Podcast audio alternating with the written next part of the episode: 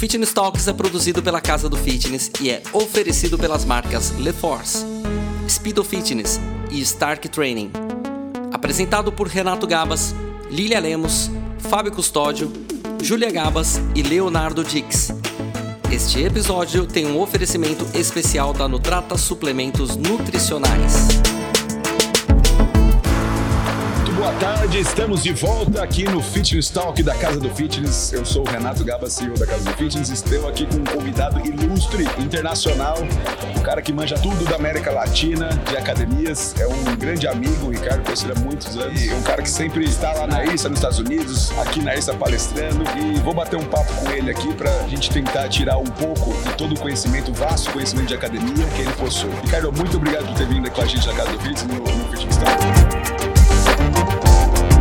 apresenta um pouco pra turma, conta um pouco de quem você é, como que você entrou no fitness. A história eu sei que é longa, mas tenta pelo menos dar um começo aí pra turma entender. É sempre um prazer falar contigo, é sempre uma satisfação de trocar figurinha quando a gente pode e se reúne. E você sabe que você exagera um pouco, né? Mas nunca. Eu tô nesse mercado há algum tempo. Eu brinco desses três anos de idade. Minha mãe me colocou pra nadar, tinha um problema respiratório e aí não sabia mais o que fazer. Um médico chegou pra minha mãe e falou: coloca esse moleque pra nadar que eu já não sei mais o que fazer. Pô, que legal. E nunca mais saí da academia. E aí tive uma trajetória como professor, depois gerente de vendas, gerente de unidades, de redes e comecei na consultoria em 2001, já como consultor desde 2001, trabalhando um pouco aqui pela América Latina. Mas você fez educação física ou não? Fiz educação física, me especializei, fiz a pós-graduação em gestão e administração e aí já fui para a área, saí da faculdade já fui para a área administrativa. Atuei pouco como professor e já entrei no mercado com a cabeça de fazer esse trabalho de gestão. E no meio do caminho surgiu essa oportunidade de trabalhar como consultor, empreender e hoje tô, tô nessa brincadeira aí.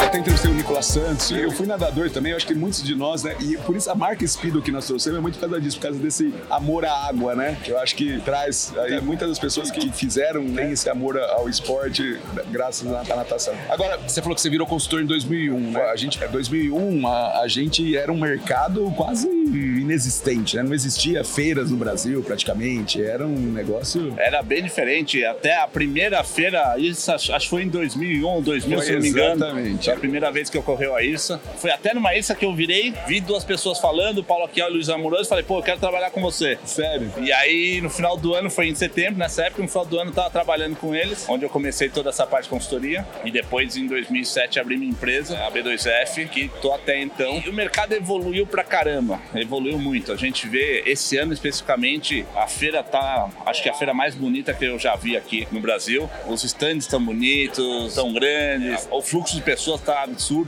Anteontem e ontem foi um volume gigante. E uma coisa que eu vejo também é a evolução do mercado em termos de conhecimento, né? Lá atrás a gente falava de processo, como fazer um fluxo de caixa. E hoje a gente evolui, você vê, a gente falando de muito mais serviço, muito mais recursos e a operação em si ela já está muito mais azeitada. Né? E muito mais investidores, né? Antigamente era aquilo, o cara era, era professor educação física, queria montar a academia dele, fazia um esforço, tal. poucas empresas eram realmente empresas né? Que tinha uma visão empresarial, empreendedora do negócio, né? Era muito um gosto pessoal. Hoje em dia, aqui o que eu já atendi de investidores, de caras assim, que são de rede de varejo, cara que tem fundos, eu fiquei abismado, assim, o cara olhando realmente para um lado profissional do, do mercado de academia. Nesse sentido também, a gente começou pelas grandes redes. Fomos entraram via essas grandes redes e hoje você já vê é, redes menores, você já vê é, investidores querendo abrir um projeto um pouco menor que expandir aí para muitas redes, mas eles já com vontade de investir e até com o Lucas, um tempo atrás, antes da pandemia, a gente estava estruturando um fundo, cara, para investir no mercado fitness. É, até naquela época estava muito mais favorável investir do que hoje. A gente ainda tem aí umas turbulências na economia, mas tem muita gente já procurando o que, que eu vou fazer com o mercado já em renda fixa diminuindo, onde eu vou investir. E aí, esse ano especificamente, eu também vi como você, eu falei com outros fornecedores e todos eles falando de fundo. Pessoal do mercado financeiro, pessoal do varejo, tem pessoal da indústria também querendo querendo entrar forte nesse mercado e os investidores independentes também. É, a gente, a associação, a gente até está montando um fundo, um FDIC, né? O Cadu tentando ver se chega aí 100 milhões pelo menos para financiar né, as academias, essa expansão. E tem volume. Eu estava com o João da Pass também, eu tô vendo daqui um ano de não ter mais academia pro meu público, que eu mando para as academias. Então é legal isso, realmente uma profissionalização do nosso mercado e eu acho que com isso passa também para o aluno é, algo melhor. Tem aquelas academias feias, processos, processos ruins, né? Professores ruins. E hoje em dia a gente vê uma melhora nisso e, consequentemente, um aumento, uma expansão do mercado em si, né? Do, do usuário da academia, né? E acho que quando você falou do FDIC também, para abrir o fundo, hoje quem está investindo já vê muito mais tranquilidade e segurança para investir, muito menos risco, por isso que também facilita bastante as garantias que as academias têm hoje são muito mais consolidadas nesse sentido. E é só um parêntese, só para você ver como essa questão de entrar esse investimento, como vai favorecer para todo mundo. Eu fiz um trabalho na Espanha em 2010. 2010, quando eu fui, o mercado espanhol estava atrás da gente, estava bem atrás. E por conta da pandemia, eu trouxe uma empresa espanhola de marketing digital para o Brasil, para a América Latina, e eu conheci um pouco mais o mercado espanhol. O mercado espanhol evoluiu de 2010 até hoje muito mais que a gente. E aí eu comecei a falar com alguns espanhóis, falar o que, que houve nesse período? A gente estava muito evoluído, muito mais avançado, e hoje a gente está um pouco atrás deles, e aí foi unânime. Entrou investimento privado, a hora que entrou investimento privado, todo mundo se profissionalizou. Então todo esse movimento de entrar fundos através de investimento para fomentar o negócio, o investidor que quer é, vir e rentabilizar o capital, vai ajudar ainda mais nosso mercado. Acho que daqui a um ano vai estar divertido.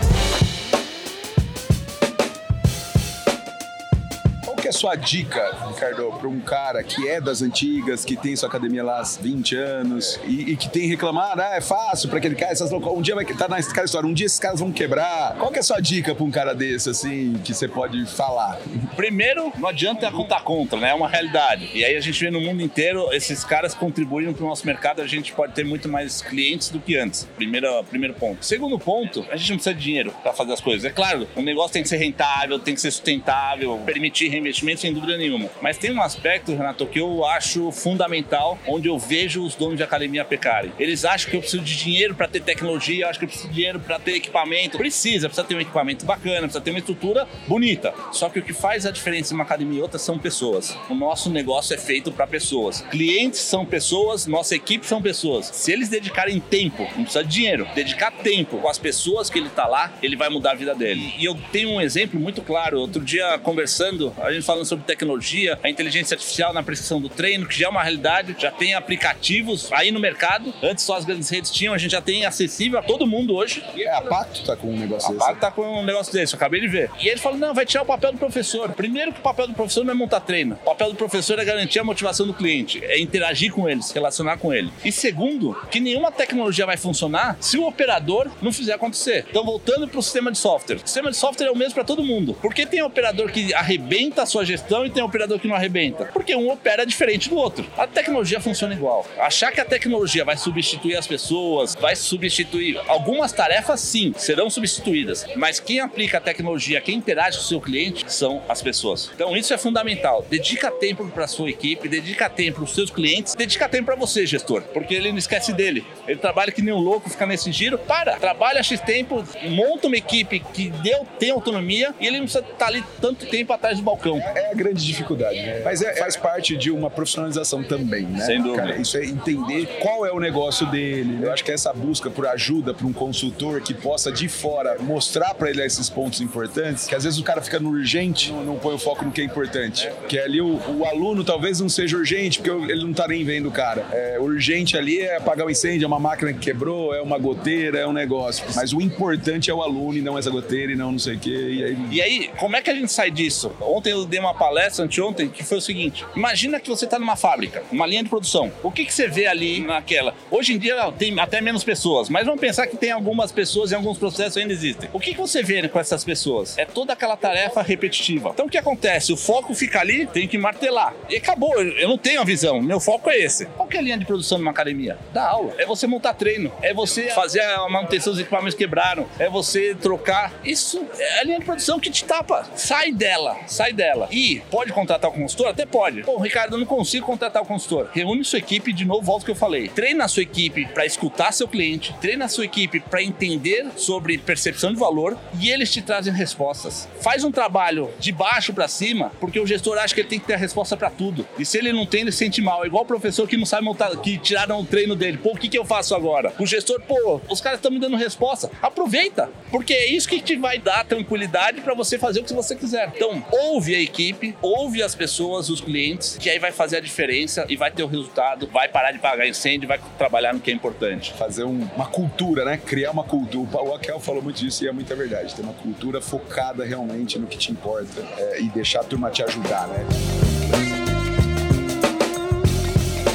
Ricardinho, para a gente terminar aqui o nosso papo, me conta um pouco de América Latina. Como, como você vê esse mercado? Que país você acha que está melhor? Alguém que quiser aqui no Brasil querer expandir para fora? É, eu ouço falar muito de Paraguai, eu ouço falar muito de Colômbia. Como você enxerga toda a América Latina também nesse nível de profissionalização que, que, que ela está passando? Está passando ou não por isso? Eu acabei de fazer um giro agora, duas semanas atrás, Paraguai, Uruguai e Argentina. Tenho contato com o Peru, Chile e com a Colômbia. A Colômbia sempre foi um mercado muito bom. Então, a gente tem capital estrangeiro, tem fundos lá, as pessoas investem mais fácil, é mais fácil. A economia é mais estável. Então sempre é uma oportunidade. O que tem ali é que para entrar nesse mercado você tem que entrar com uma estrutura boa, porque o mercado está extremamente competitivo. Hoje, o Paraguai é um mar de oportunidades, porque tem espaço, as academias ainda estão deficitárias em termos de serviço e deficitárias em termos de estrutura. Quem chegar com uma estrutura bacana, com um serviço bacana, vai atrair muitas pessoas e vai conseguir trabalhar bem. E ainda tem até uma facilidade, tem um programa do governo paraguaio que favorece a entrada de capital estrangeiro. Eu já ouvi falar, mas não me aprofundei. Eu esqueci o nome dele, eu até conheci lá nessa viagem. Então, Paraguai é uma boa oportunidade. Uruguai, para mim, foi uma surpresa grata, extremamente surpreendido, porque é um mercado pequeno, verdade. É Montevideo. Mas no interior tem potencial. Só qual é a diferença? Uma academia está cobrando lá 30, 50,